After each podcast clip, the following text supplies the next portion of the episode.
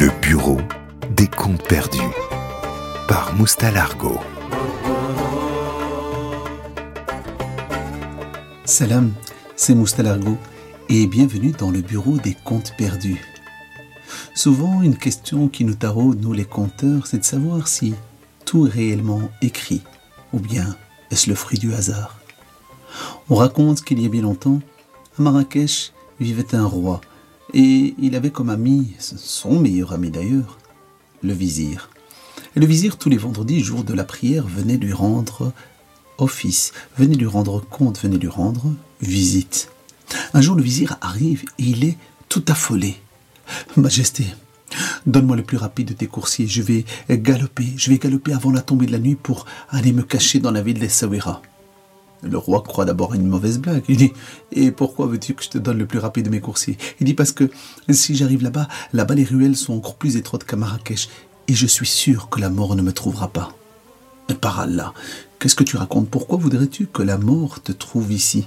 Il dit Ben, figure-toi que, en arrivant chez toi au palais, j'ai, traversé la plage Jamal et pour voir si tout se passait bien et à un moment donné, dans la foule, je bouscule une dame, sans le faire exprès, et je, me tourne vers elle pour m'excuser. Au moment où je me retourne, je la vois dans sa longue robe noire, sa djellaba noire, à son cou ce fameux châle rouge et à sa main quelques tatouages de henné.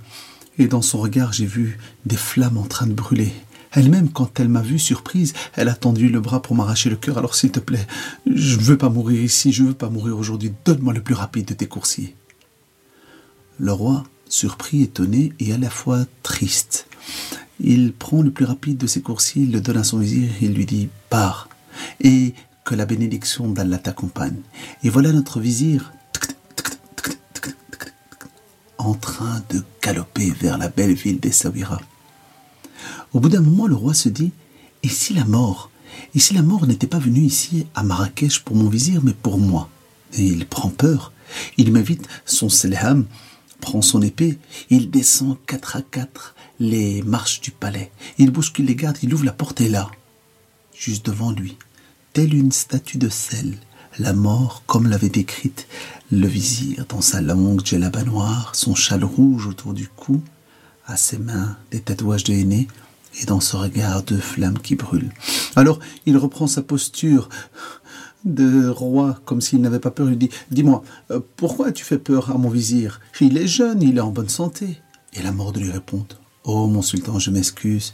Vois-tu, tout à l'heure, quand je l'ai croisé, je ne voulais pas vraiment lui faire peur. En fait, j'étais simplement surprise de le croiser ici, car j'ai rendez-vous avec lui, ce soir, dans une petite ruelle d'Essaouira. Alors mon comte s'en est allé par là. Quant à moi, je suis revenu sur mes pas et, comme on dit chez moi, salama. Le bureau des comptes perdus par Moustalargo.